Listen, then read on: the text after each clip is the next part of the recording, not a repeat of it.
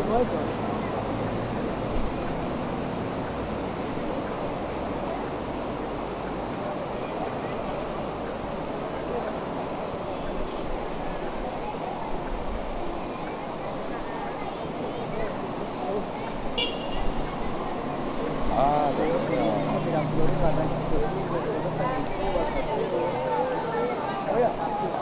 Thank you.